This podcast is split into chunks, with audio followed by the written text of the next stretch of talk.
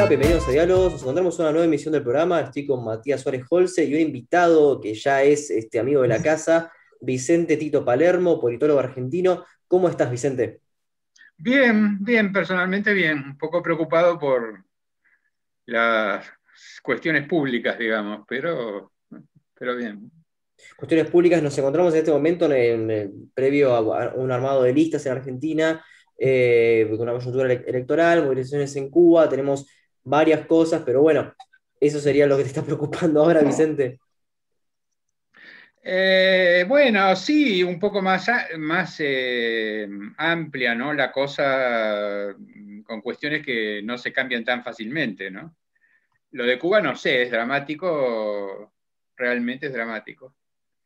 Eh, pero lo de, lo de, Argentina, en fin, digamos, la situación social y, es muy preocupante, que realmente este, uno tiene que hacer un esfuerzo grande para, para no perder la esperanza, ¿no? No, dejarse llevar por el desaliento. Bueno, pero hablando justamente de esperanzas, eh, hay una persona que tuvo muchísima esperanza que fue Dardo Cabo. Y en tu último libro, tu primera novela, último libro, primera novela, La vida breve de Dardo Cabo, Pasión y Tragedia del Peronismo Plebeyo, encontramos muchos temas que eh, yo digo, al día de hoy continúan este, estando presentes en la vida pública argentina.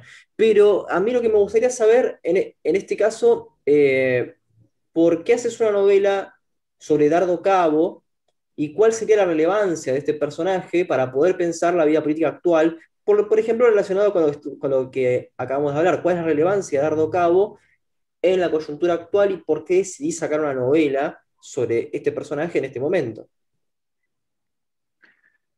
Bueno, a ver, eh, si me acuerdo, en todo caso, vos me repreguntás eh, de lo que me olvide, porque todo lo que preguntaste vale la pena eh, discutirlo.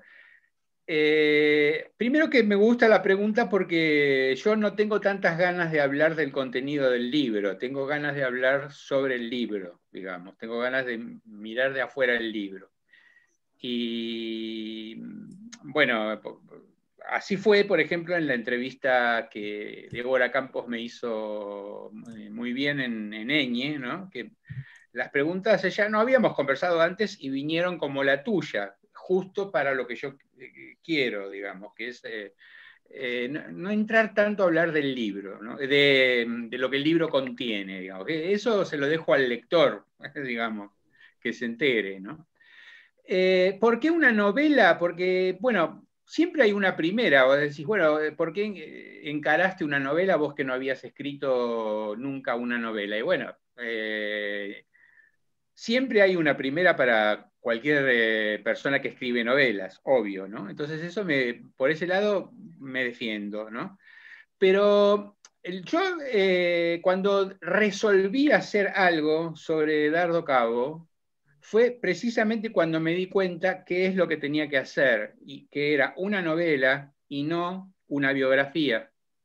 Porque yo tampoco, bueno, no sé si sé hacer novelas, pero menos todavía creo eh, biografías. La verdad es que eh, una biografía es una cosa mm, para mí muy aburrida, eh, muy tediosa y engorrosa también, ¿Para trabajar o para leer también? No, de trabajar. No, no, si está bien hecha para leer, no, me encantan las biografías que, hacen los que saben hacer biografías y tienen material, eh, que es el otro problema en este caso. Eh, yo estaba preocupado porque, bueno, estaba por un lado empujado a hacer algo y por otro lado realmente no sabía cómo porque no hay tanto material. En realidad hay muy poco sobre la vida de Dardo Cabo. Si ustedes se fijan, eh, eh, hacen un paseo en Google, ¿no? Por ejemplo, todos los sites repiten más o menos las mismas cosas, todos la, la misma docena de cosas. Hijo de Armando Cabo, fue a las Malvinas, secuestró un avión, eh, murió durante la dictadura, fue asesinado, las mismas cosas. Entonces, eh, eso era un problema. Y no me iba a dar para hacer una biografía seria, una biografía, me iba a dar para hacer, qué sé yo, una biografía de 20 páginas, ¿no? Pero, mm, y eso, eh, no lo resolví con las entrevistas. Yo hice muchas entrevistas, pero las entrevistas no me proporcionaron el material eh, eh, adecuado si yo hubiese querido hacer una biografía.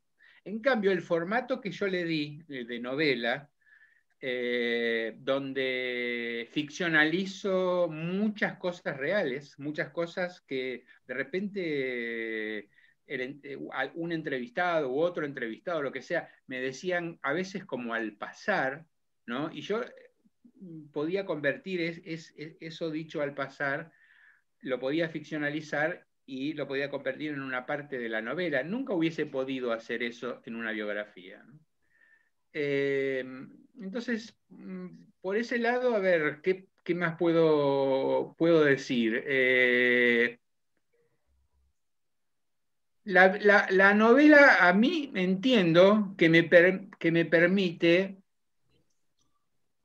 darle un, eh, eh, un tratamiento coloquial a los temas teóricos o a los temas históricos que yo no quise eludir. Es, decir, si ustedes eh, leyeron el, libro o quien lea el libro se va a dar cuenta, no quiero adelantar, no quiero spoilearme a mí mismo, pero se va a dar cuenta que hay una cantidad de eh, importante, importante de partes del libro donde se discuten problemas de todo tipo, que tienen que ver con la política, la historia, con la teoría política, lo que sea. Bueno, entonces, eh, eso yo no, veo cómo podría haberlo insertado en una, en una biografía. No, yo no, podía hacer diálogos eh, a partir eh, dentro de una biografía. En cambio, dentro de una novela, sí. Eh, a mí me resultó, a mí personalmente me, resultó congruente, me, resultó armonizante una cosa con, la otra. Entonces, bueno, por ese lado no sé, puede que aparezca otra cosa después, pero vos me preguntabas cuál es la importancia de Dardo Cabo en la actualidad.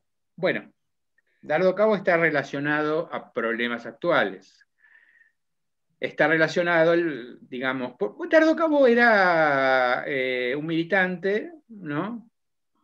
Después puedo entrar en detalle sobre, sobre él, pero era un, era un militante que tenía ciertas particularidades, o no tan particulares. En nuestros tiempos, yo soy contemporáneo, tengo 10 años menos que los que tendría él ahora si viviera, pero soy contemporáneo de él y la verdad que leíamos, los libros, los libros circulaban mucho, mucho. algunos libros circulaban y no nos leíamos o no se leían, pero en general eh, eh, leíamos. Eh, o sea, los libros estaban asociados las, y las ideas, por, por, más primitivas que fueran, alguien podrá decir que eran más sofisticadas, menos, más primitivas, lo que sea, pero estaban muy asociadas a la a la práctica, a la actividad que hacíamos, a la actividad política, a la militancia, para llamarla de algún, algún modo. Y Dardo Cabo era un, lector, un gran lector y tenía sus opiniones. Entonces, eh, los temas que, muchos de los temas que preocupaban o que ocupaban la cabeza de, Cabo, la violencia, la democracia, el carácter del peronismo, ¿no? Eh, el nacionalismo. Bueno, muchos de esos temas son actuales. Eh, uno podría decir, uy, qué lástima que sean, algunos de ellos podrían dejar de ser actuales, ¿no? O sea, qué sé yo, si se podría, eh, digamos, eh, avanzar un poco, digamos, y, superar los estilos del nacionalismo que a mí me parecen más, más, este, más, más cerrados, ¿no? Pero bueno, lo que sea, pero hoy por hoy eh, todos esos temas importantes como son están, están, eh, presentes. Claro, una, una, de las cosas que a mí me llama la atención de, este libro es la, ductilidad que tiene para tocar algunos temas que, digamos, ya tienen que ser con cierta base de preparación antes de poder leerlos. Por ejemplo, cuando hablas del pulqui que decís después que era como una cañita voladora o algo por el estilo. Hacer referencia a que efectivamente los intentos del peronismo por modernizarse fueron fallidos. Entonces, todavía eso sigue siendo una cosa en disputa, Em, así que ahí sí hay cierta relevancia. Así que lo que me gustaría, digamos, en ese sentido es que puedas recabar em, sobre ese, tipo de cosas, sobre eh, cierta, en una parte del libro hay como cierta visión idílica del peronismo. Este, ¿Vos crees efectivamente que hubo un, desarrollo de la industria, como tanta referencia se le hace al pulqui en este trabajo? Eh, ¿Crees que hubo este, un periodo de, de estabilidad? ¿O más bien estás de acuerdo con que fue un periodo populista que pronto encontró su agotamiento y pragmáticamente cambió? Eh, mira, esto eh, es una cuestión importante en la cual voy a tratar de entrar sin adelantar eh, el contenido del libro. yo te puedo decir rotundamente que te costaría mucho colocarme frente a algo dicho que sea mío, que sea del autor. Yo no tengo opiniones, yo escribí el libro, escribí el libro y puse opiniones, puse consideraciones en boca de distintos personajes, que en algunos casos discuten intensamente entre sí. Pero entonces, eh, ese es el problema. Alguien me dijo hace un, alguien me dijo hace un tiempo, hace unos días, eh, no, pero esa comparación, esa comparación que haces es un poco endeble. Una cosa totalmente eh, secundaria. pero esa cosa que, eso que, está ahí es un poco endeble por esto y esto. Entonces, bueno, yo le contesté, no, mira, yo no lo digo, lo dice Dardo Cabo. Y es lógico que, es lógico que la comparación de él con las herramientas que, que, tiene sea un poco endeble en ese campo, ese campo súper especializado donde está haciendo una comparación. Bueno, y le, salió un poco endeble. Entonces, no es mía, yo no... La verdad es que yo, yo no me siento expresado por ninguno de los protagonistas, Entonces, si hay un, una idea, por ejemplo, lo del pulqui, el pulqui, el entra ahí como una metáfora, como una metáfora estilizada de la visión de, a ver, la visión que uno puede encontrar en eh, la faceta más lúcida, se diría, del peronismo plebeyo. ¿no? Entonces, bueno, miren, ¿saben qué? ¿Vieron la película de... Este, Ay, ahora no me viene a la cabeza como Santoro, de Daniel Santoro sobre el pulqui. No, en realidad no es una película de él, es una película sobre él, pero él está ahí constantemente y esa película está formada por la obra estética de él. Bueno, e, eso, es el eh, eso es el peronismo, digamos. Pero ¿por qué entonces, el pulqui, entonces, en ese sentido? ¿Por qué se da el peronismo el pulqui? Porque el pulqui, el pulqui es, el, a ver, el pulqui que, a ver, el pulqui que aparece en la, en la, en, la, en la película es un pulqui que no vuela, es un pulqui que, es decir, tiene un vuelo, pero un vuelo eh, fugaz. Es un vuelo muy fugaz y Santoro está ahí está muy consciente, muy consciente de lo que, de lo que está sucediendo. Y dice, claro, sí, es así, no, no podía ser de otra forma, no me acuerdo bien. Pero era un, era, era, eh, un vuelo lindo, ¿no? Lindo, pero fugaz. Y, bueno, y bueno, no quiero entrar, pero ahí se ve un poco el tema de eh, un rasgo em, em, eminente, muy importante que tiene el, propio peronismo que se puede percibir eh, y que yo creo que eh, desde ese sector se puede percibir claramente. Es una paradoja, porque decir, no, bueno, pero ellos creían en... Bueno, eh, hay, una, hay una comparación entre el, entre el totalitarismo, la democracia representativa, el populismo, hacer, ¿no? como promesas prometen cosas distintas. No voy a entrar en eso.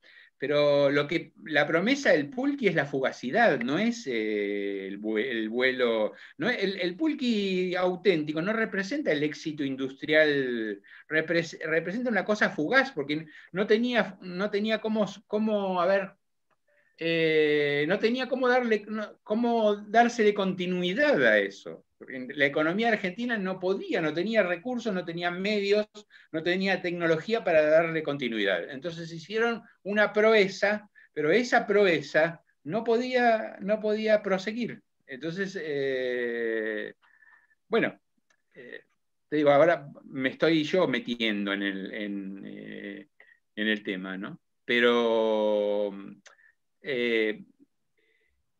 me parece que, esa, esa metáfora gira alrededor de de, lo que constituye la, promesa del peronismo, que no importa, no la, quiero hacer explícita, pero es esa promesa ¿no? que un poco es expresada o, que mucho es expresada por esa metáfora otra promesa del peronismo, que es un caso un poco más absurdo, si se quiere, es cuando, bueno, todo lo que pasó con la supuesta energía de fisión nuclear, etcétera, que ese también es un episodio de la historia del peronismo relacionado con la industria que, bueno, es un poco olvidada. Me interesa saber, sobre todo, por qué elegiste al personaje Dardo Cabo. Porque yo encuentro, por ejemplo, eh, en tus libros, bueno, escribiste, por ejemplo, Salen las heridas, que es sobre eh, Malvinas, la causa Malvinas, ¿no? Es un libro muy interesante. Después me gustaría comentar algunas cosas relacionadas, ¿no? Con el personaje de Dardo Cabo. Escribiste también sobre la dictadura, sabemos que, bueno, eh, eh, las, en las condiciones en las que murió Dardo Cabo, hay una relación ahí, otro, libro tuyo, el que escribiste con Novaro, que es excelente, el libro sobre la dictadura. Eh, bueno, se nota que, que sos una persona muy interesada en el peronismo, hablamos un montón de peronismo en la entrevista anterior que, te hicimos, tratamos de darle como la vuelta a Dardo Cabo para entender un poco el peronismo. Así que se ve que, el personaje este ronda ¿no? por muchos temas que, que son de interés a lo largo de tu obra. Pero bueno, también hay muchos otros personajes ¿no? que se relacionan con estos temas. ¿Cómo fue que decidiste escribir concretamente sobre Dardo Cabo? Bueno, a ver, eh, la primera respuesta que me viene a la cabeza es que Dardo Cabo es un personaje a la vez desconocido y es un icono de todo un campo político, intelectual y, y, todo lo demás. Es decir, es por un lado, un, héroe, digamos, eh, que entra dentro del panteón dorado de los héroes, y por otro lado es un tipo que, al que no conoce nadie. Ah, sí, hijo de Armando Cabo. Bueno, y, a mí, con eso qué me decís, digamos, ¿no? O sea, bueno. Eh, sí, sí, es hijo de Armando Cabo, pero ¿quién era Armando Cabo? ¿Qué era eso? ¿Qué, significa? Un obrero metalúrgico. Vamos, escúchame, ¿no? No, no, me vendas eh, caramelos, por el amor de Dios, pensá un poco. Eh, bueno, entonces, este, entonces eh, a mí me gusta, me, yo tengo una preferencia y de hecho ahora estoy pensando en otro personaje que no es del, del campo peronista, pero por elegir figuras que son poco conocidas. No, quiero, no querría hacer eh, la vigésimo segunda biografía de Evita, digamos, eh, ¿entendés? O elegir a un personaje súper conocido y hacerla. Eh, hay, hay, muchos y bueno, que se dediquen otros. A mí me parece bien que lo hagan, ¿no? A mí me parece, me parece muy bien, sobre todo cuando aportan ah, cosas nuevas, una visión nueva, fuentes nuevas, ¿no? Este, eh, eso es eh, súper importante. Pero a mí no me interesa, a mí me interesa elegir personajes eh, que son poco conocidos, figuras que, pero que tengan algo que decir, que tengan algo para dar al, investigador, al redactor, al, novelista, o que sea, que sean ricos, digamos, como figuras de una época. Y hasta ahí, pero digamos, eh, lo que, puedo, lo, que, lo que puedo agregar es intrínsecamente por qué a, a, Dardo Cabo. Podría haber elegido, qué sé yo, a Rearte, ¿no? Es decir, tiene que ser un tipo con el cual uno sienta empatía, digamos. Yo no haría una biografía, bueno, ya hay una excelente biografía de... Eh, eh, bueno, ahora no me acuerdo no me acuerdo los nombres, pero por ejemplo de Galimberti. Pero la verdad que yo no haría una biografía de Galimberti. No, no haría, ni aunque me, la pagaran. No, no, no. Eh, ¿Por qué me ocupé de, Cabo? Porque a pesar de todo, los las cosas, las incompatibilidades, digamos, eh, en la forma de pensar, en las convicciones, en las formas de, actuar, en, las preferencias políticas que, yo tengo con él, a pesar de todo, es un, personaje con el cual tengo cierta empatía. Y entonces esa, empatía me parece importante porque si, si uno tiene empatía, corre el riesgo de que termine fascinado por el personaje. Perfecto. Pero si uno no tiene empatía, corre el riesgo de que termines tratando mal, injustamente al personaje. Yo prefiero correr los riesgos de la empatía y no los riesgos de la antipatía. Entonces, eh, ¿y por qué Cabo? Bueno, Cabo, como, Cabo está en eso, no casualmente, yo me empecé a, interesar por él cuando escribí Salen las heridas, ese libro que vos acabas de mostrar. Cuando me tocó eh, hacer un capítulo sobre el, operativo Cóndor, ahí, eh, bueno, me interesé, pensé a decir, eh, este personaje es interesante, aquí hay algo. Fue una intuición nada más, la verdad es que fue una intuición. Aquí hay algo. Bueno, y entonces ahí decidí hacer una biografía, pero es, por suerte esa decisión me duró 10 días, digamos. Y me olvidé, eso fue en el 2006-2007, ¿no?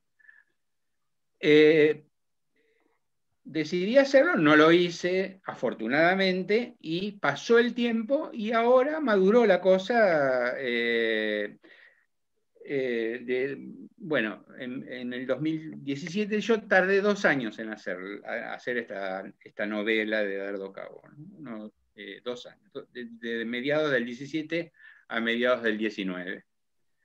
Eh, pero la verdad es que yo le había ido encontrando elementos de interés. Por ejemplo, muy vinculado justamente a toda una problemática que a mí siempre me interesó, que es la causa Malvinas y el nacionalismo argentino, muy vinculado, pero al mismo tiempo muy vinculado a la violencia. Yo diría que, Dardo Cabo sintetiza ¿no? como tres ejes de, en los que venís trabajando, ¿no? que tendrían que ser cuatro, ¿no? el peronismo, el nacionalismo eh, la causa Malvinas y la violencia política. ¿Se podría meter alguna otra temática que haya hecho que, te interese Dardo Cabo? Sí, discutir, discutir eh, con él eh, la democracia, ¿no? Y desarrollar en torno a él lo que fue una intuición mía que ahora por suerte creo que la puedo verificar, la puedo confirmar, que es esta idea del peronismo plebeyo. ¿no? O sea que yo cuando empecé el libro eh, iba leyendo, iba juntando material, iba escribiendo algunas partes, etcétera, como siempre, ¿no? Eh, estaba bastante inseguro en cuanto a si aventurarme en, esa noción de peronismo plebeyo. Pero con el paso del tiempo y de, los meses de la elaboración, me fui animando, ¿no? Y entonces el libro en realidad no gira, sí, gira alrededor de Cabo, pero gira alrededor del peronismo plebeyo en el mundo, en el, mundo histórico argentino y en el mundo histórico peronista, el peronismo plebeyo dentro del peronismo. Y después hay una serie de eh, escapadas por la tangente de ese espiral, de espiral, hay tangentes que van a la democracia, eh, a la violencia, pero en, términos más generales, digamos. Así uno, uno puede encontrar, qué sé yo, una discusión bastante minuciosa, creo que interesante, de el régimen de Tito en la entonces Yugoslavia, digamos, ¿no? Es decir, ¿por qué? Bueno, hablemos de democracia.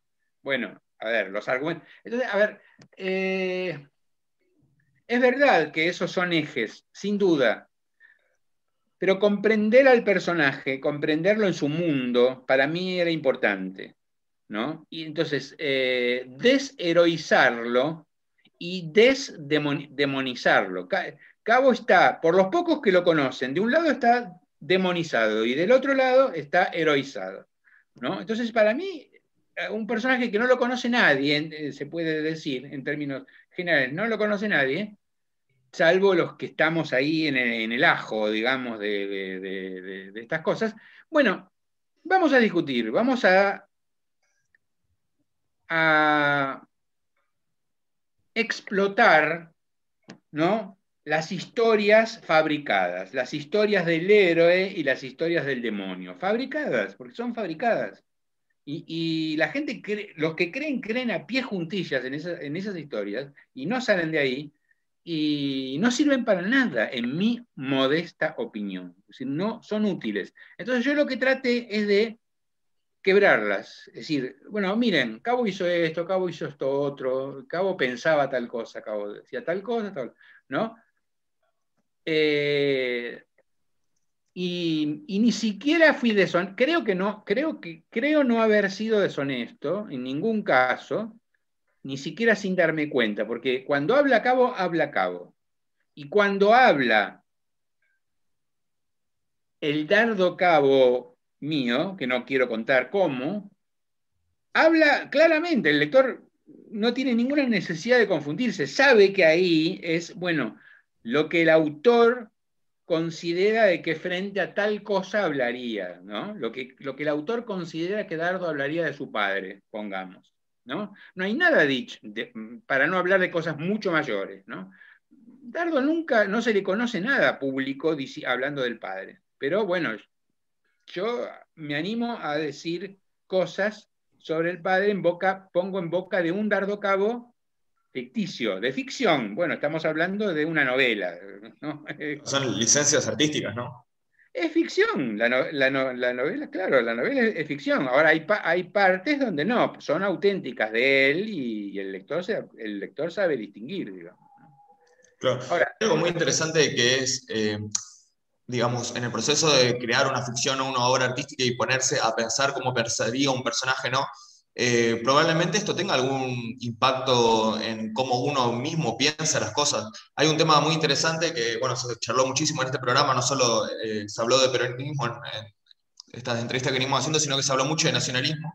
Y en tu libro, por ejemplo, Salen las heridas, se analiza muy bien el nacionalismo, es decir, eh, nacionalismo comunidad, como identidad, etc. Y bueno, Dardo Cabo fue de toda la vida un militante nacionalista, ¿no? Una persona con un fuerte sentido de la nacionalidad. En el proceso en el que te tuviste que meter en la mente de un personaje nacionalista, ¿no? Siendo vos tan crítico del nacionalismo, eh, ¿llegaste a conclusiones o a reflexiones que de alguna forma tambalearon ideas que tenías o que las reforzaron? ¿Cómo fue el proceso eh, a partir de, escribir la novela? ¿Cómo cambió tus ideas sobre el nacionalismo? ¿Cómo se profundizaron o qué, qué aspectos se modificaron, si es que se modificaron en algún aspecto?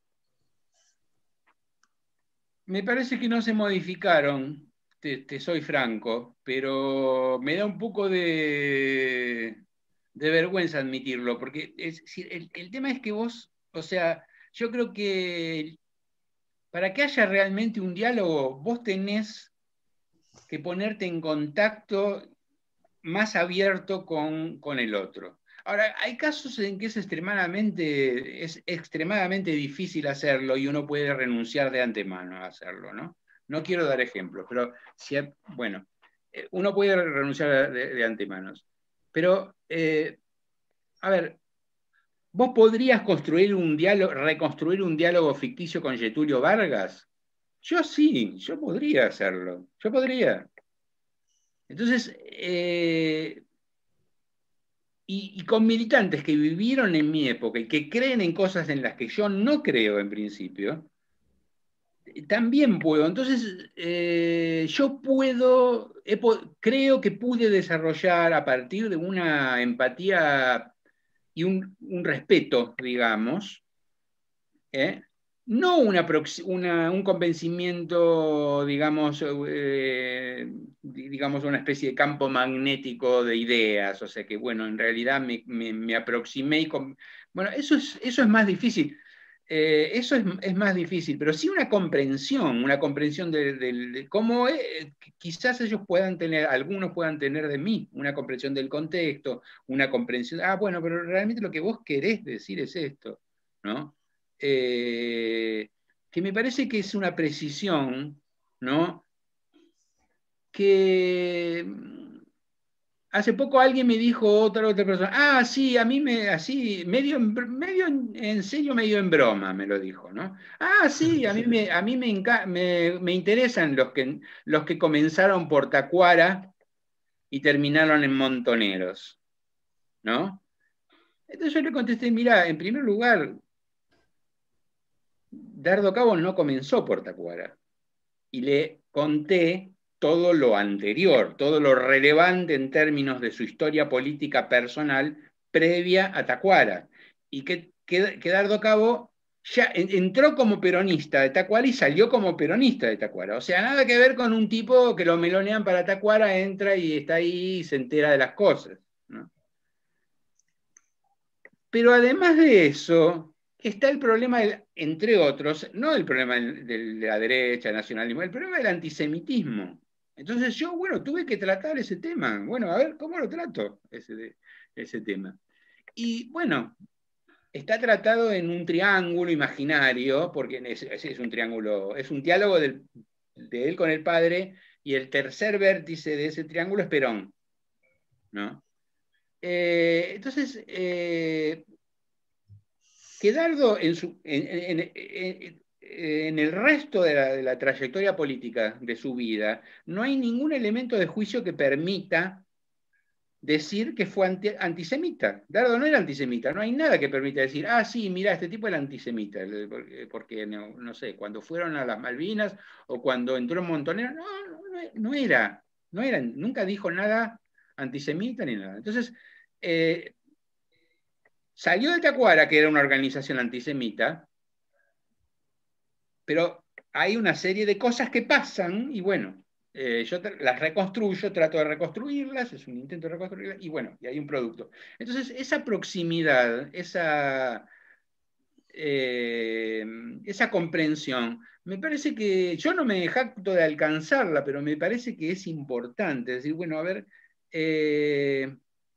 ¿Cómo puedo hacer para defender con los mejores argumentos las ideas del otro, no las mías? Las mías no tiene gracia. Y yo ya te repito, no hay ninguna parte, la, palabra de ningún protagonista que me exprese, ni los que discuten a fondo con Cabo.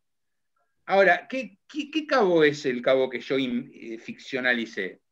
No quiero contar, pero es un cabo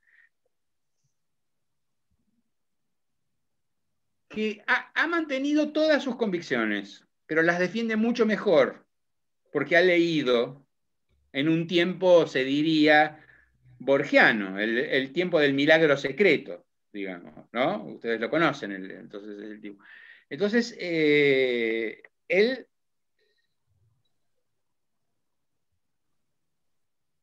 no sé, supongamos, defiende las milicias obreras eh, que llegó a, pergeñar eh, Evita acompañado de un trío en el cual estaba el padre. Bueno, defiende esa... No lo hace como lo hubiese hecho en 1977, un día antes de morir. Lo hace mejor, pero ¿por qué lo hace mejor? Porque ha tenido tiempo de leer y pensar. Una persona que pensaba y que leía, o sea, no era un ladrillo, no era un tipo, un, psicópata de la acción, ¿no?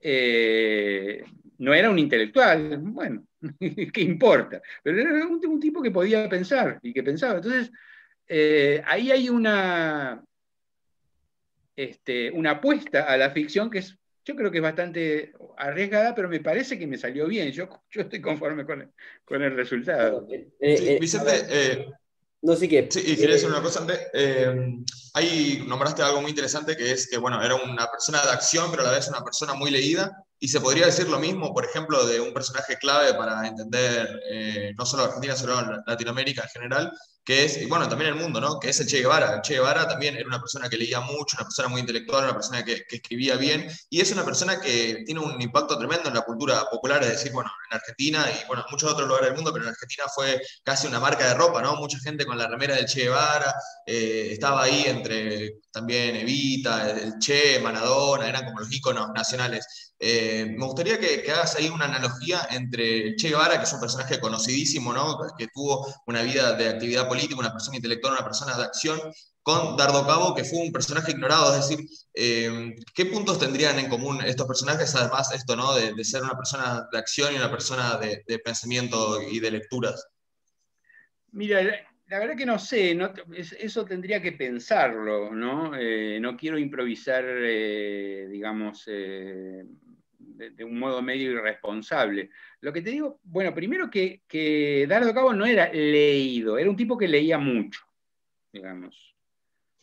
Leía mucho y aprendió a leer en la, cárcel. O sea, fue en la cárcel donde no tenía nada que hacer y, después estuvo en los tres años y medio que estuvo preso en, eh, en eh, Ushuaia, ¿no? Eh, después del, operativo Cóndor, ahí estaba al final, no, no al final, después del primer año, más que preso estaba encerrado, digamos. No lo dejaban salir, pero no estaba preso. Entonces él, una de las cosas que más hacía eh, es leer, pero no solamente ahí pero eh, fue adquiriendo en las varias veces que estuvo preso un hábito de, lectura. Hay una diferencia central, me parece, acá no estoy improvisando, esto está tratado en el libro, entre eh, el Che Guevara y, y Dardo Cabo. Yo te diría que es la más importante, más allá de que yo dudo pero esto ya ahí me estás, o sea, ahí es casi como decir, eh, pero lo que pasa es que este tipo, bueno, lo quiere al personaje, ¿no? Lo, quiere al personaje, entonces, bueno, pero yo de todas formas lo digo, yo dudo que eh, Cardo Cabo tuviera eh, esa propensión patológica a la violencia eh, directa y personal que tenía que tenía el Che. Lo dudo mucho. Pero bueno, esto.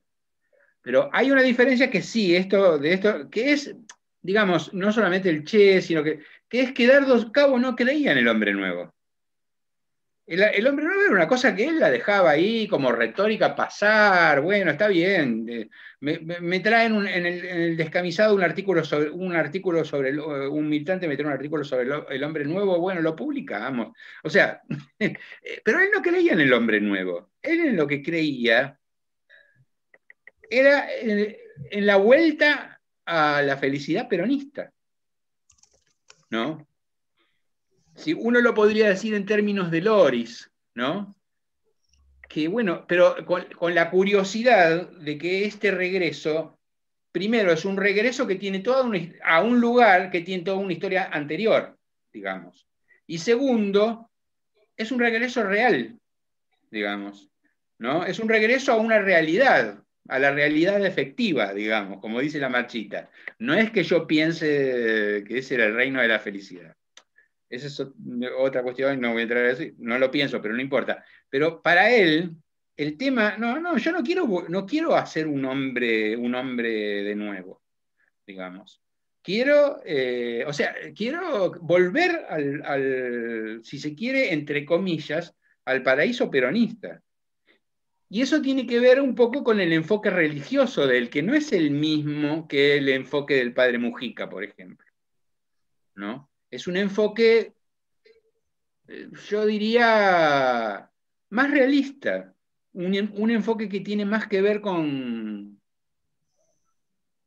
con los hombres de carne y hueso, que son de una, manera, no, no, los vamos a hacer de otra. ¿no? Y entre todos esos hombres hay rebeldes, hay revolucionarios, yo me anoto aquí, no me anoto allá. Bueno, esas son discusiones a lo largo del libro. ¿no? Pero eh, Dardo no quería, no, no, no, se compró nunca, que yo sepa, no se compró nunca eh, la concepción de matriz religiosa, de matriz religiosa, pero no, era, no es la única de la matriz religiosa, la única concepción de matriz religiosa que hay, pero es esa, la del hombre nuevo. Esa Dardo no la compró. Yo creo que esa es una diferencia muy importante. Bien, y hablando justamente de este, estas metáforas, estos, estos sentidos de, pertenencia este, literarios, inclusive eh, metafóricos, em, vos haces como una especie de, de, o sea, recabás el día a día de Dardo Cabo de una manera muy minuciosa. Quisiera saber cómo llegaste a poder construir eso, o sea, a qué fuentes este, pudiste este, ir para llegar al, no sé, no sé, decir primero de mayo del 62, creo, en, un momento, y te imaginás ese momento como era, eh, la discusión de Armando Cabo con el padre sobre el judaísmo, y hablas, y ahí va otra parte de mi, de mi pregunta, ahí hablas sobre Donoso Cortés. Donoso Cortés implica todo un imaginario sobre Tacuara y sobre ese, sobre ese movimiento y lo que significaba. Entonces, la división sería dos veces, el día a día de Dardo Cabo y después cómo ya hace esa constelación de ideas y de personajes con los que Dardo Cabo se topa. ¿Qué fue por una cuestión generacional o es por un mundo intelectual al que vos, este, no sé, investigaste o te, o te la mayoría, la mayoría, la inmensísima mayoría están, son ficciones verosímiles o ficciones que tienen una fuerte base de realidad.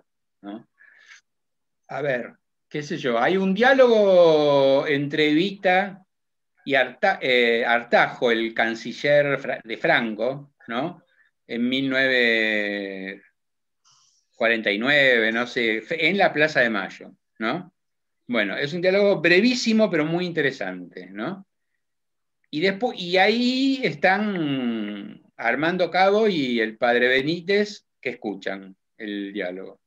Bueno, a mí no me consta que ese diálogo sucedió. Ahora, es absolutamente verosímil. Artajo estaba ese año, Evita pensaba de esa manera y Armando Cabo y Benítez podían perfectamente estar a un metro de Evita en, en los balcones de la Casa de Gobierno frente a la multitud. ¿Me entendés? Para una novela, para una biografía no, vos no podés decir eso en una biografía, pero en una novela sí. Entonces hay, después, qué sé yo, hay eh, eh, los requisitos para mí eh, eran la verosimilitud, la verosimilitud y eh, algunos indicios. Por ejemplo, hay, momentos de decepción de, importantes de Cabo, que son como quiebres, ¿no? Quiebres. Bueno, yo los relaciono a un libro que existe. Y el libro tiene todo lo que, o sea, la descripción de, las imágenes del libro que, que, se, hace, ahí. Eh, bueno, yo lo tengo el libro. es, real, es un libro asombroso, maravilloso. eh, y bueno, eh, la decepción, yo hago acompañar ese momento así como una epifanía en negativo de Dardo a través de ese libraco, ¿no? Entonces, eh, ¿Dardo conoció ese libro? Yo qué sé, no te puedo decir, ¿entendés? No. vos, al principio de tu pregunta dijiste que yo reconstruí minuciosamente. Yo no reconstruí minuciosamente, yo hice lo que pude a partir, primero, ¿de qué? De las entrevistas. Las entrevistas de repente me daban, una entrevista de una, una hora, me daban 15 segundos, no, 20 segundos o un minuto de algo que a mí me daba vuelta la cabeza y a partir de eso yo podía escribir cinco o seis páginas, ¿no? No, no quiero dar ejemplos, pero sobre la resistencia, ahí está. Sobre la resistencia peronista, la participación de Dardo en la resistencia peronista. Hay dos episodios que más que contados fueron, me fueron mencionados, ¿viste? Por dos personas diferentes. ¿no? Entonces, eh, la, ficción, el, trabajo de ficción te puede servir para, y bueno, yo me, hacía esas preguntas, bueno, pero ¿es un indicio? Y sí, es un indicio, porque este tipo lo conoció, estaba, bueno, participó ahí, me nombró, me nombró personas que ya me nombraron otros, bueno, no importa, no me dijo cosas interesantes, él cree, él cree que las cosas interesantes que me dijo son las que a mí me interesan, pero no, pero en cambio lo que dijo al pasar sí es muy interesante. Y después que sea verosímil, que no, es, y sí, claro, Dardo se, a, los 18 años se enfrentó con tres policías, ¿no? Este, y los puso en fuga. O qué sé yo, no sé, lo, que digo, eh, llevaron explosivos en el avión que secuestraron. Bueno, ese secuestro fue una barbaridad desde el punto de vista de, o sea, una violencia que yo personalmente no voy a compartir jamás, ¿no? Pero hay cosas que no hicieron, entonces uno no puede decir, sí, y, por si fuese poco pusieron, llevaron dinamita. Entonces, eh, lo, inverosímil, o sea, lo inverosímil no entra en, en, esta novela, puede entrar en otra, pero ya ahí es otro, otro, otro cuadro, entonces hace jugar a, eh, bueno, no, quiero dar ejemplos, ¿no? Eh, pero es otro género, ¿no? Eh, no es el mío. para seguir en el tema de Dardo Cabo, pero sacándolo ¿no? del personaje de, Dardo, vos mencionaste que lo que sabía la gente en general sobre Dardo Cabo era bueno que era hijo de, de Armando Cabo, etcétera, como que su padre era una figura conocida quizás más que el hijo, porque si lo reconocen por el padre, se ve que, hay ahí una cuestión de que el padre por ahí es para más interesante para ciertos grupos de personas. Y mencionaste que había un triángulo que era Dardo Cabo, el padre y Perón. Bueno, de Perón ya hablamos en la entrevista anterior, así que me gustaría que hables un poco del padre. ¿Quién es este personaje? Y lo más importante que yo me di cuenta, que bueno, eso uno puede decir que es obvio, digamos, ¿no? Pero bueno, hay que decirlo y hay que tratarlo. Lo más importante es que era un miembro de la élite del régimen peronista o de la élite del gobierno peronista, si querés ser más suave, o ponerle el nombre que quieras. ¿no? O sea, no era un, era un obrero metalúrgico, sí, era un obrero metalúrgico, era un dirigente eh, de los metalúrgicos, pero lo más interesante es que era un miembro de la élite y que lo pone a Dardo Cabo en un colegio de élite en un colegio de élite católico y nada, mm, eh, este, nada oligárquico ni, nada, nada de eso, más, más bien todo lo contrario, un colegio de élite que de los padres bayonenses que eran tipos muy consagrados, muy este, adelantados en su época, ¿no? muy este, sociales, pero era un colegio de élite, el San José era un colegio de élite. Y Dardo la pasó muy bien ahí. Bueno, entonces, eh, Armando Cabo era un tipo, mira, Armando Cabo era un tipo, es un tipo importante en la historia del peronismo. Eh, sobre todo porque es un tipo que tiene un reconocimiento que también es poco ignorado. No, no, no sé por qué hay figuras que no pasan o no llegan a, a una suerte de primer, de primer plano este, completo, digamos, ¿no? Eh, puede ser que simplemente sean opacados por las grandísimas figuras, ¿no? de hecho, de, esa, de eso hay una colección. Vos podrías decir, eh, ¿y quiénes lo conocen a Mercante? ¿Quiénes saben quién es Carrillo? Lo digo de los, de los, entre comillas, buenos, o sea, de los, de los buenos, digamos, interesantes. Tipo, más allá de que yo tengo mis diferencias ideológicas, pero no importa, o sea, son gente que no es eh, Paul, por ejemplo. Lo conocen más a Paul, muchos lo conocen, el doble el triple deben conocer a Paul, a pesar que a Paul no lo conoce nadie igual. ¿Pero por qué? Por lo siniestro de Paul. Entonces sí, es, lindo ocuparse de lo siniestro y bueno, me ocupo de, este tipo para mostrar, perfecto, hágalo, yo no tengo ningún problema. Pero eh, hay figuras que están como Bramuglia, ahí está, Bramuglia, tiene una pobre biografía una pobre biografía, que es buena la biografía de Ranan Rain. Es buena, pero es lo único que tiene, que yo sepa, ojalá haya algo más. ¿no? Eh, Cook, eh, Cook más, un poco más, porque pasó casi, casi a ser un, icono, ¿no? Eh, pero bueno, entonces, pero bueno, Armando Cabo es un tipo importante. para que te des una idea, cuando Armando Cabo muere, mucho después que el hijo, mucho después, más de 20 años después que el hijo. Y cuando muere lo velan en la CGT, Armando Cabo. Y hasta ese momento, en la CGT habían velado a una sola persona, a Rucci. Entonces, eh, Rucci y él son los únicos que, se velaron en la CGT.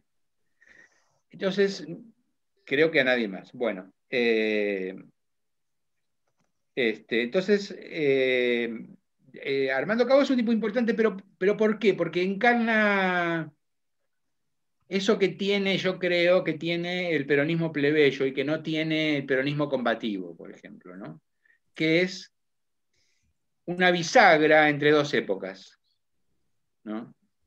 Y que con, esa bisagra entre, entre dos épocas, la época de la realidad efectiva y la época de la persecución, la libertadora y, eh, y la lucha la lucha, la resistencia, etcétera, con esa bisagra luego se proyectan sin mucha suerte, pero se proyectan en, eh, la evolución, digamos, vertiginosa del peronismo después del 66 hasta el 73, 74, 75 y para de contar. Entonces, eh, Armando era un tipo duro, era un duro, eh, no era un tipo de reflexión, no creo que, él, leyera mayormente, no, tengo este, ninguna información al respecto, pero era un tipo reconocido. Tuvo un él él eh, sufrió un episodio porque Rodolfo Walsh lo acusa a él eh, de haber sido corresponsable del tiroteo y la muerte de, digamos, otros dirigentes en La Real, en la confitería La Real. Estaba con, con, con Bandor. Entonces, ah, eh, bueno, eso está eh, también en la novela, la reacción de él y todo, es interesante, creo. Pero la cosa es que eh, él eres un personaje eh, ambiguo en ese sentido, ambiguo, porque lo mismo que el propio eh, Dardo, lo mismo que el propio Dardo, pero en épocas que la ambigüedad era, medio inevitable, digamos, eh, porque o, aceptabas esa, ambigüedad o, te ibas o o matabas, ¿no? Eh, o te mataban. Entonces, eh, cosa que sucedía con alguna frecuencia. Pero... Sí, sí, no, que hablando justamente de, homenajes, este, o bueno, eh, en este caso de una pompa de lo que significaría que Armando Cabo fuese velado en la CGT. ¿Cómo ves vos el reconocimiento que Armando Cabo se le hizo después, por ejemplo, en el 84, cuando hay un homenaje a, él, o inclusive después en el siglo XXI, cuando ya tiene calles este, con su nombre. ¿Cómo ves esos... ¿84? Claro, en el 84, sí. Ah, sí. No, esos yo para mí no tienen ninguna importancia, a mí no me dicen nada, eh, me parece que son cosas rituales que no me dicen, no, no me dicen nada. Eh, este, efectivamente tiene alguna calle o más de una, no sé en dónde, digamos, me parece que en Tres Arroyos seguro, pero no, que, él nació ahí, el padre era de ahí. Pero a mí la verdad es que esas cosas eh, no me dicen nada. Más me dice el episodio este, el de las tres banderas, ¿no? El homenaje de las tres banderas, de las tres banderas, de las siete banderas, perdón, que hizo este, Cristina. ¿no? Con, eh, que ahí participó María Cristina Berrier, eh, que fue patético, ¿no? Eh, la verdad que me parece patético y una ritualización, diría, más, más densa más densa que esas que, que mencionó vos, mencionaste vos, que bueno, ponerle el nombre. Pero por, qué es patético? Porque es una, es una especie de genealogía de lo nacional y popular, en cierta manera, de querer meterlo ahí, como... como porque no, es, porque es, es eh, a ver, es eh, una reiteración, una repetición, una iteración eh, de eh, ese conjunto ritualizado eh, de heroicidades que están pegadas eh, a, la, a, la, causa Malvinas y al operativo Cóndor este, de 1966. Entonces, a mí, a mí me parece que eso, digamos, es, absolutamente previsible, lo que podés escuchar es absolutamente previsible, no hay, no hay nada que no sea ahí, que no sea una especie de, eh, digamos, eh, auto autoexaltación que eh, ratifica, no hay crítica, no hay pregunta, no hay, no, no hay nada, digamos. Entonces, vos podés decir, bueno, ¿y en qué se diferencia el culto a los héroes? Este, eh, qué sé yo, Manuel Belgrano, que, bueno, con el abanderado. Bueno, probablemente en nada, digamos. Eh, lo que, en nada y en lo que sí se diferencia es en la genealogía que uno, o la cadena que uno establecería. Entonces yo la cadena de, eh, significantes, eh, la mía sería distinta y evidentemente no pasaría por el operativo Cóndor en, Malvinas. Pero eh, desde otro punto de vista, sí, es así, no, mm, son rituales que se repiten hasta el cansancio y que no te ayudan a pensar. Entonces, si, si, suponete, yo soy maestro y, bueno, y me, viene el director y me dice, Palermo, este, usted va a tener que dar el, eh, el, discurso, va a tener que hacer el discurso del Día de la Bandera. Para chicos de, bueno, de 6 a 12 años. ¿Qué haces ahí? Eh, digamos, eh, sacás la retórica del bolsillo que, tenés o le copiás el, discurso que se hizo el año anterior a un, colega tuyo o tratás de hacerlos pensar. La primera posibilidad es sumamente desagradable y la segunda es sumamente difícil, ¿no? En un, en un acto, en un momento, en una instancia así, ¿no? Hacer pensar eh, es muy difícil. Para mí la, única forma de hacer pensar es en diálogo, en, eh, hacer pensar. Pensar, bueno, uno se las arregla como puede, pero tratar de hacer pensar al otro y estar atento, estar con las antenas bien paradas para ver si el otro te ayuda a pensar a vos, eso solamente puede ser un diálogo y, y tiene que ser un diálogo realmente abierto, un diálogo donde no haya que no sea un diálogo de sordos. ¿no? Bueno, en estos años, a mí lo que me gustaría llevar a traer a colación es que hubo una gran reivindicación del nacionalismo argentino, eh, por una parte muy difícil de poder clasificar, eh, que está hecho por, las redes sociales, en el cual se reivindica a Aldo Rico y una serie de personas, y que trae también al grupo de, Gómez Centurión eh, y, a, y a Nos. ¿Eso es la antirreflexión respecto a lo que pasó a Malvinas o sería una reflexión distinta a lo que pasó en el kirchnerismo? Es decir, la cadena de significantes es totalmente distinta en esos dos lugares.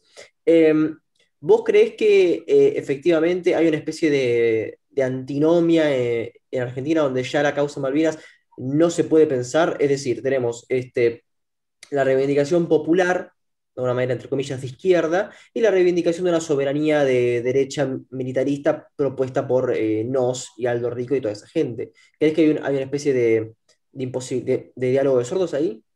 No lo sé, espero que no tenga, que no sea así, pero yo no soy tan optimista, no te puedo decir, estoy un poco cansado, digamos, de a mí todo el tema Malvinas eh, ya me cuesta entrar a discutir, pero no me cuesta entrar a discutir porque, me cuesta entrar por, porque no, lo encuentro útil, no encuentro útil, rebota todo, entonces, eh, y no hay... No hay una respuesta que pase por, por argumentos, hay una respuesta que pasa por, o por ignorancia o por eh, por decirme que yo estoy equivocado y que no tengo nada que hacer ahí en, la cuestión Malvinas. Y mira que yo, la, yo entré a ella desde el punto de vista político-cultural, pero también desde el punto de vista diplomático. Y bueno, hay, sí, hay gente, hay, hay, la verdad es que hay gente, hace poco salió un libro de, son todos argentinos, eh, pero es un libro eh, muy cosmopolita, se diría. Y bueno, ahí sí tengo un, tengo un, reconocimiento de ese libro mío de, de, Malvinas, o sea que evidentemente esa gente discute, discute, pero... Eh, ¿Cuál es el libro, Vicente? Muy, mira, te lo, te lo haceme acordar, mandame y te lo digo, porque la verdad es que lo tengo acá en la computadora, pero no me acuerdo el título. Te lo puedo, te lo puedo mandar. Te puedo mandar el libro directamente, sí, haceme acordar.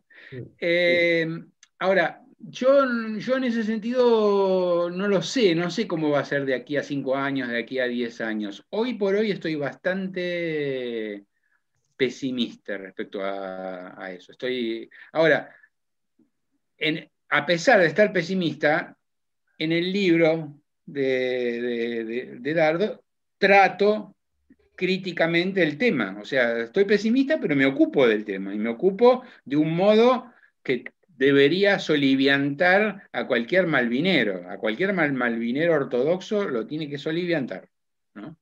El, modo con, eh, eh, con el cual yo me ocupo. Y después hay otro tema que es, bueno, está conectado a este, aunque no, es el mismo, pero eh, volvemos un poco a, cosas, que, a preguntas anteriores, que es el tema del diálogo. En, realidad, si hay algo, o a la primera pregunta, que no me acuerdo quién, me, quién de ustedes dos me hizo la segunda, que bueno, pero ¿qué tiene que ver Dardo con el presente? Bueno, Dardo no sé, Dardo está muerto, pero ¿por qué lo traigo yo a Dardo? Una de las razones es que me parece que es una figura ideal por su trayectoria, por las cosas que dice, que piensa, que dice en serio, digamos, eh, no ficción, que piensa, por, lo que era, es una figura ideal para crear un espacio de diálogo auténtico. Un espacio de diálogo auténtico, un espacio en el cual, bueno, acá qué está pasando y aquí se está dialogando. Acá se está discutiendo. Si agarran el tema de la democracia, lo están discutiendo. Si agarran el tema de la representación, lo están discutiendo. No, no están eh, no es un diálogo de sordos. Y entonces, y, además no se llega a ninguna conclusión en nada, porque no es que, ah, bueno, y ahí, claro, entonces Dardo les dijo, ustedes tienen razón, me equivoqué, o lo contrario, o Dardo dicen, ¿saben qué? Después de tanto tiempo yo ahora pienso diferente. No, nada, nada de eso, no, no, hago esas pavadas.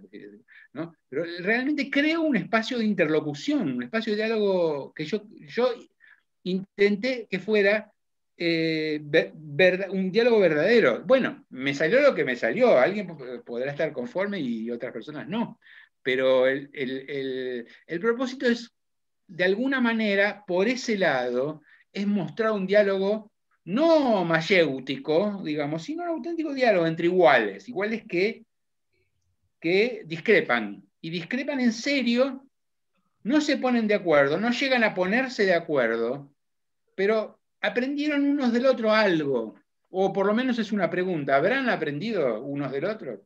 En todo caso, el lector capaz que, y bueno, capaz que alguna cosa más eh, puede pensar, ¿no?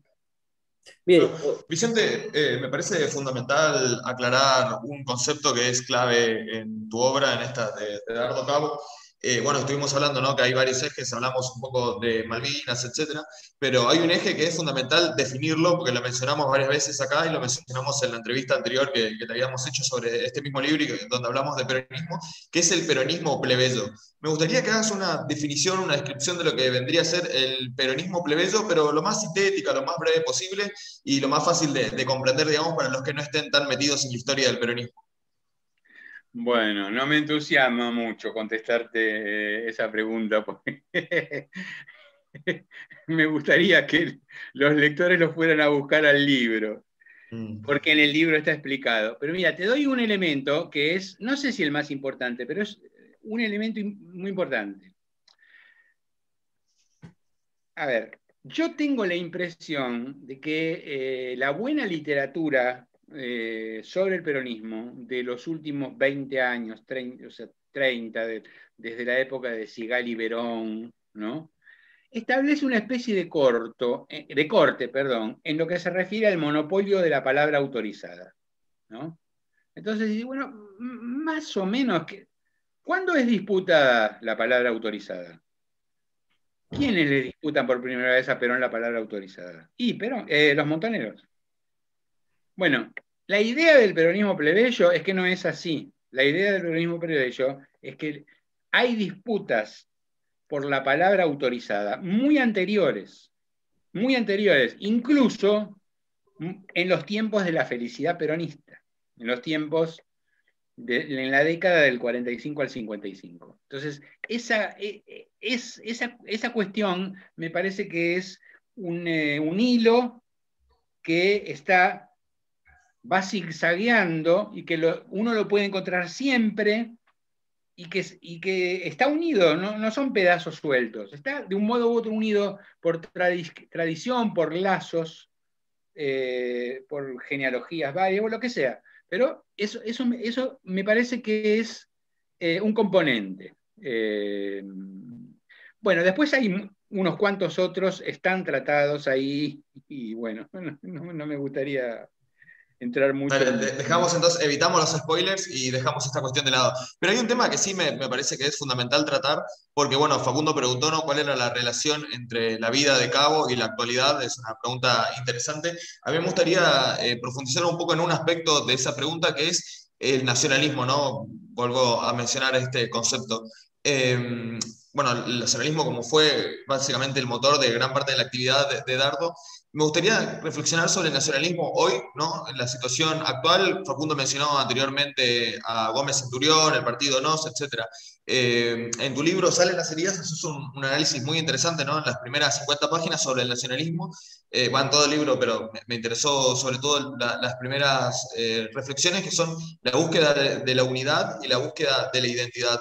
Estamos viviendo en una situación muy particular de la historia de la humanidad, bueno, con todo el tema de la pandemia, pero también eh, estamos viviendo en una época de polarizaciones, ¿no? Vemos todo muy, muy polarizado. El caso de Gómez Centurión es un ejemplo. Los militantes que siguen este, este tipo de, ideologías nacionalistas de derecha suelen ser bastante reaccionarios, eh, donde el diálogo, justamente, como veníamos hablando, es muy complicado. ¿Considerás que, bueno, con todo lo que pasó con el Brexit, el, bueno, el partido Vox en España, el ascenso de la derecha eh, en Argentina, que es muy grande, es algo que hay que analizar, ¿no? Eh, está viendo un rebrote del nacionalismo como búsqueda de identidad, como búsqueda de unidad y algo muy interesante que también mencionaste en tu libro, como búsqueda de unanimidad, ¿no? Como decir, eh, vayamos todos para el mismo lado, la causa Malvinas, analizada en tu libro, fue justamente eso, una búsqueda de unanimidad. ¿Se está yendo para esos lados? ¿Cómo ves la, la situación de la política actual en ese sentido? Bueno, todos esos son, eh, son tics, son, son patrones de, pensamientos, creencias que indiscutiblemente están presentes en la, en la, política argentina. Y yo creo que el peligro eh, está, porque la disolución de la, del orden político, del orden representativo, de, la clase política, es muy elevado, es muy elevada. Entonces, eh, están dadas ciertas condiciones. No digo que vaya a ocurrir, no digo que vaya a ocurrir, pero el peligro eh, está para que eso salte como un virus del deporte a, eh, a la política, digamos. Ahora, es lo mismo que uno, uno diría, bueno, pero yo no quiero ofender a nadie, pero, por ejemplo, eh, Milei, ¿no? Yo lo quiero mucho a Milei, porque mientras él haga, mientras él sea una figura eh, económica con aspiraciones políticas, y espero no equivocarme, el, liberalismo eh, económico este, puro nunca va a prosperar en Argentina. entonces, el tema no es mi ley, el tema, el peligro son otros, son tipos que tienen, ¿no? Entonces, a, ellos hay que buscarlos, hay que, hay que dialogar con ellos, tratar de, de alguna forma. Eh, articularse, ¿no? Eh, tratar de hacerles ver que hay otro, que la cosa tiene matices, ¿no? O sea, en ese sentido, bueno, este, prefiero toda la vida un tipo como López Murphy, ¿no? pero al mismo tiempo digo, bueno, este sí que puede sacar unos cuantos votos, ¿no? Entonces, bueno, vamos a hablar con él, vamos a, conversar, eh, a conversar con él, no a, eh, convertirlo en enemigo. Eh, y con el nacionalismo pasa lo mismo, me parece. O sea, pues, si, me parece que un tipo como, no sé, puede que me equivoque, pero un tipo como Gómez Centurión no, le, no, le, no le asigno chances. Pero bueno, hay antecedentes en la historia donde, uno no donde la gente no le asignaba ninguna chance a determinados personajes y esos personajes prosperaron de una forma este, increíble, ¿no? No, aparte me parece que, tampoco hay que analizar eh, el peligro de un personaje por si gana o no una elección, por si es o no presidente, o si tiene un cargo público. Me parece que el daño en la cultura también es algo considerable. Y claro, si consiguen tener un impacto cultural importante, sí, claro. Y yo lo que pasa es que yo, por ejemplo, el mundo de las redes lo conozco poco, no sé cómo, cómo eh, probablemente tenga un efecto más atomizador, entonces ahí creo que el discurso, el discurso unanimista, digamos, o el discurso de, este, digamos, eh, eh, que polariza entre, entre amigos y enemigos, cualquier, cualquiera de esas cosas me parece que es más difícil que, que, prospere, ¿no? Eh, pero la verdad es que, este, no sé, son peligros reales. A mí me parece que son peligros reales porque hay, hay algunas condiciones que están. El, yo creo que hay un, cierto cansancio eh, como me parece que un desgaste de la, de, la idea democrática que hay que, no está siendo cuestionada abiertamente, pero me parece que hay un desgaste y que hay que encontrar la forma de, revitalizarla y es muy difícil, y bueno, por no hablar de otras, otras, otras cuestiones, ¿no? Claro, Vicente, eh, vos, viste, si no me equivoco. para, para cerrar esto, me parece que lo que se ve ahora, en términos así macro en la Argentina, es que hay, y esto a favor, o sea, esto es más optimista, aunque no sea en sí intrínsecamente bueno, es que hay una oferta muy fragmentada y hay realidades colectivas muy fragmentadas. Entonces, eh, por ejemplo, el evangelismo, digamos, o el pentecostalismo, ¿cómo juegan? Bueno, qué sé yo, de un modo muy diferente. Entonces, no es tan fácil pensar eh, que, que todo eso se pueda agrupar o se pueda aplastar de un modo este, efectivo por parte de una fuerza eh, nacionalista, digamos. Entonces yo, en ese sentido, bueno, tengo dudas. Claro. Eh, me interesa, Palermo, que vos viviste, si no me equivoco, en Brasil y en Italia, ¿no? Y tenés como una perspectiva cosmopolita, ¿no? Porque conocés cómo conoces, digamos, bastantes continentes y cómo más o menos piensan, ya que estuviste residiendo ahí bastante tiempo. En tu libro Salen las heridas, haces una descripción del nacionalismo que, bueno, tiene mucho que ver con Dardo Cabo, porque mencionás que el nacionalismo argentino tiene características particulares, que es, por ejemplo, decadentista y que es muy territorialista, y que es en gran parte un nacionalismo que se nutre mucho de la pérdida, ¿no? En el sentido de eh, la pérdida de, las islas es como una especie de mm, identidad en, el nacionalismo argentino. Me parece interesante que, me menciones un poco cuál vendría a ser la diferencia que notaste, tanto en tus lecturas como en tu vida personal, ¿no? entre el nacionalismo propiamente argentino y el nacionalismo en otros países. Porque, bueno, el caso de, las islas me parece que es como una característica bastante propia argentina, pero que no necesariamente está ausente en otros, en otros países. Muchos países perdieron territorio por diferentes eh, motivos. ¿Cuál vendrían a ser las particularidades del nacionalismo propiamente argentino? Bueno, es un ensayo eh, eh, comparativo que no tiene nada de, simple, pero el caso de, Brasil, que es el que más, eh, más claro tengo porque pensé más en él y porque me parece más, más evidente, la comparación es relativamente posible por la historia, la historia común, no parecida, pero sí común, el caso italiano es muy, es muy distinto, digamos. Pero el caso de, Brasil me parece que es un nacionalismo eh, más de, Estado que el nacionalismo argentino. El nacionalismo argentino que creo que es un nacionalismo de sociedad, un socialismo de identidades populares, un socialismo que está en la sociedad, está en la gente, está, está en los grupos, está en, las ideologías que recorren eh, este, eh, los vasos sanguíneos, digamos, de la sociedad argentina, haciendo una metáfora organicista. Y eh, me parece que el caso, el caso brasileño yo diría desde el principio, no, porque haya nacionalismo al principio, sino porque eh, el Estado brasileño me parece que abrumó a la sociedad y fue exitoso al mismo tiempo. O sea, eh, eh, ofreció le ofreció a la sociedad ciertos instrumentos de, integración, ¿no? y al mismo tiempo la, la abrumó y la, elitizó. Porque el Estado brasileño solo, bueno, con Vargas empieza una cosa que, tenga que tiene que ver con lo social y, todo lo demás. Eh, en Argentina empieza mucho antes, eh, empieza con el Estado liberal.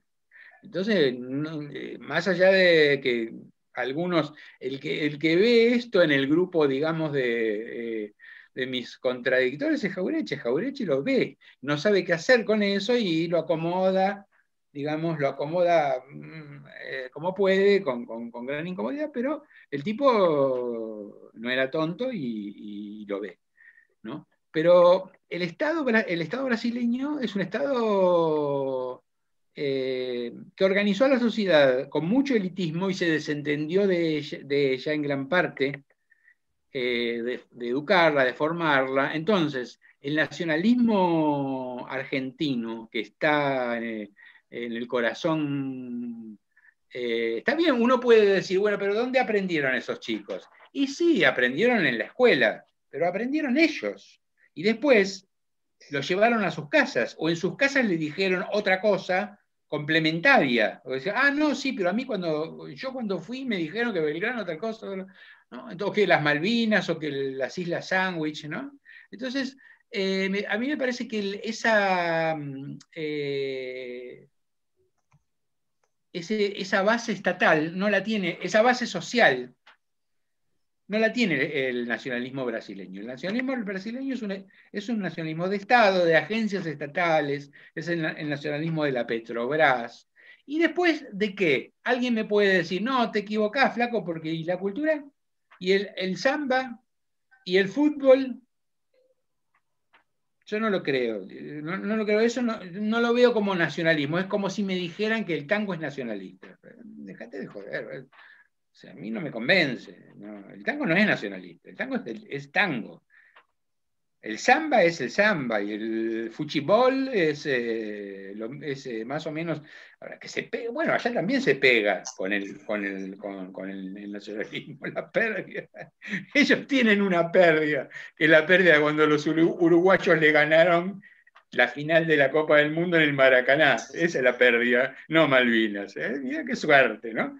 Pero este, en términos generales, vos el nacionalismo lo encontraste las élites, eh, son, las élites son mucho más nacionalistas que acá. Lo disimulan porque son brasileñas y nosotros tenemos una imagen de los brasileños que son las mulatas, eh, eh, el, samba y, y, el fútbol, ¿no? Pero no es así. Pero ¿cómo la élite argentina no es nacionalista? O sea, ¿cómo los doble apellidos no son nacionalistas? Son nacionalistas. No, no, yo no digo que no sean nacionalistas, digo que allá el nacionalismo está más extendido en las élites y en las élites, eh, digamos, eh, de, la cultura, de, los intelectuales, te encontrás, es un shock que recibís, porque un, tipo como yo, yo termino, ¿entendés? Termino siendo, o sea, me, encuentro con un, con un, eh, un tipo de nacionalismo ideológico que es fuerte allá, que, y no, solamente por parte de las, eh, de las élites sociales, eh, también por parte de los intelectuales. Mm.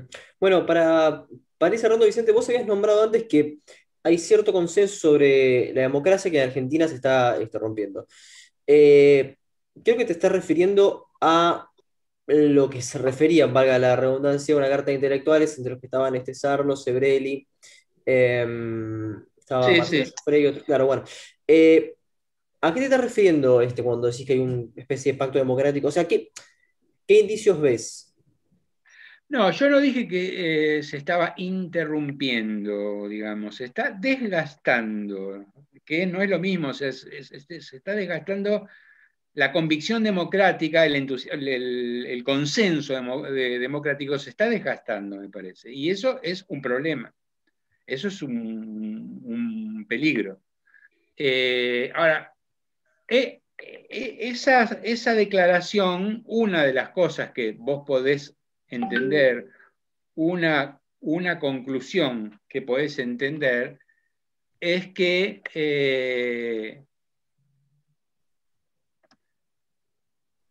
eh, podés entender que eh, el gobierno está contribuyendo al desgaste del consenso democrático, del pacto democrático. Bueno, no sé, yo tuve mis dudas y no solo por eso preferí no, no, no firmar, aunque toda esa gente está eh, cerca, yo me siento próximo a muchos de los que firmaron la, la, la solicitada. Eh, O sea, pero ¿no ves indicios de que el, de- de que el gobierno esté fragmentando, o sea, que esté des- destruyendo la, la democracia, pero sí lo ves en otros, en otros este, grupos? Eh, claro, no, no. Eh, a ver, eh, yo no dije eso porque yo, yo creo que lo que hay es una cosa que es más sistémica, más eh, pandémica, si se quiere. Es una cosa que nos afecta a todos. No, no empezaría por ahí, por donde decís vos. No empezaría a decir, bueno, acá hay un actor que está malgastando la democracia o, está eh, perjudicando la democracia. Puede ser. Yo creo que hoy día, hoy día es una pregunta válida. Es una pregunta perfectamente válida, pero eh, me parece no mezclaría las cosas. O sea, la pregunta que creo que es válida es, ¿este gobierno está haciendo una peligrosa transición a un cambio de régimen, de a poco, sin que la gente se dé cuenta? A un cambio de régimen que no nos va a conducir a un régimen autoritario clásico, ¿no? A, un régimen autoritario clásico o a una, de golpe, a un, a un despotismo abierto, sino a algo nuevo, a un híbrido que no sabemos qué va a ser. Bueno, es una pregunta, lamentablemente, es una pregunta lícita, es una pregunta legítima. Yo creo que esa pregunta hay que hacérsela, es pertinente. ¿Dónde puede Pero, verse eso? ¿Dónde, ¿Dónde, puede verse eso en el, en el, gobierno? Bueno, en sus políticas institucionales, en sus, en sus elecciones de política exterior, eh, en, el, en, en, el, modo en que trata, en el modo en que está tratando a los agentes privados, eh, en, en su, profe, su, propensión a mantener clientelas de todo tipo, eh, administrando la pobreza, eh, en su animadversión para con los medios, en su anima, animadversión para con el capitalismo declarada. Eh, a mí me parece que todas esas cosas para mí son preocupantes y se pueden articular unas con otras, ¿no? Es decir, no, no, no es casualidad que, que, sea el mismo gobierno esté haciendo, eh, esté haciendo todo eso y a mí me parece que es, eh, es eh, preocupante porque inclusive la voy a decir, bueno, pero ¿qué tiene que ver el capitalismo con la democracia? Bueno, podemos empezar por ahí, pero decir, para mí, en, en este momento, eh, un gobierno que tenga una política anticapitalista, aunque no sea, no, no sea, por un lado retórica y por el otro lado en realidad sea depredación capitalista, depredar, un Estado predatorio, ¿no? Esté constituyendo un Estado predatorio. Bueno, un Estado predatorio no es muy afín a la democracia, es afín a una democracia de muy baja intensidad. Eh, o un, gobierno que está dispuesto a tolerar eh, eh, estados que violan sistemáticamente los derechos humanos. Bueno, a mí me parece que eso no es afín a una democracia en buen funcionamiento. o un gobierno que tolera esas cosas adentro, de, adentro como por ejemplo lo tolera a Insfran. Si Insfran es democrático, ¿no? Vos, Facundo, sos Cristóbal Colón. Entonces, eh, me parece que mm, hay muchos elementos para preocuparse, para preocuparse. Ahora, ¿cómo se sale de esto? No sé, pero a mí me preocupa. Me preocupa porque eh, bueno, disculpa, yo siempre creí que eh, el kirchnerismo, el vamos por todo, del kirchnerismo, que es una cosa totalmente, es una concepción antidemocrática, una concepción antidemocrática, porque una vez que vos vas por todo, no volvés, ¿no? te quedás, si vas, si vas por todo, te quedás indefinidamente, ¿quién te va a sacar? ¿Qué elecciones te van a sacar? si vos fuiste por todo y lo conseguiste. Entonces creo que es una concepción antidemocrática. Pero esa concepción es originaria del, kirchnerismo. El, vamos por todo, la, administración, la administración de los pobres, ¿no? Eh, la exaltación este, retórica de la pobreza como virtud, ¿no? Eh, papal. Bueno, eso no es peronista, eso es este, eh, eso es kirchnerista. Entonces, eh, los kirchneristas son peronistas, perfecto, macanudo, pero eh, es una especie, una subespecie distinta, ¿no? Entonces, a mí me parece que sí, que por eso hay que preocuparse. pero el desgaste democrático en general que la, Argentina tiene, yo no sé de dónde viene. No, no, no, uno puede decir, bueno, pero viene de los fracasos de las gestiones, viene de la decadencia económica. Eh, bueno, Macanudo está bien, pero eso es guitarra, eso es. Eh, ya lo sabemos. Ya lo sabemos. Si uno dice, bueno, yo concluyo que A, hay este, gestiones gubernamentales que fracasan. B, la gente tiene demandas de prosperidad o demandas de salir de la pobreza o de no caer en la pobreza este, y esas demandas no son satisfechas. Bueno, ya lo sabemos, eso muy lejos no nos lleva, ¿no? Claro, bueno, este, podemos ir cerrando, este, creo que ha sido una, bueno, una charla muy, muy interesante y bueno, rescatando a Dardo Cabo, que por supuesto es una persona que vale la pena rescatar. Ahora, para terminar, eh, como YouTube nos, nos, censura por el copyright, no te podemos pedir que nos elijas una canción para que cierres, pero sí te podemos pedir que nos recomiendes un libro este, que quisieras que nosotros o que quisieras que la audiencia eh, lea. De, cualquier tipo, ¿eh? un libro puede ser de ficción, de no ficción, de lo que quieras.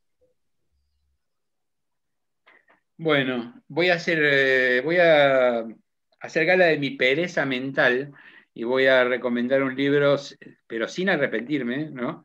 Este, que es el que estoy leyendo ahora, que es un libro sobre la Revolución Francesa. Se llama Terror, o El Terror, no me acuerdo. Tiene un subtítulo que no me lo acuerdo, pero El, Terror es un libraco así sobre la, Revolución Francesa y aunque no me acuerdo el, autor, sí me acuerdo de la editorial, es editorial Edasa. Así que es facilísimo encontrarlo, porque en el catálogo de DASA, terror, eh, lo pueden encontrar. La verdad que cuando me, piden así a quemarropa que diga, me cuesta bastante, pero este libro es, muy bueno y la verdad es que sirve para pensar problemas. El terror los años de la guillotina de David Andrés, ¿puede ser? Exactamente, los años de la guillotina, sí, sí, es ese, no hay otro, el terror. Bueno, buenísimo, Vicente. Espero que nos volvamos a ver y te prometo que cuando charlemos la próxima vez vamos a haber leído ese libro y vamos a comentarlo un poquito, porque bueno, esa es la idea. Eh, sí, sí, sí. Sí, sí, sí. Como quieras.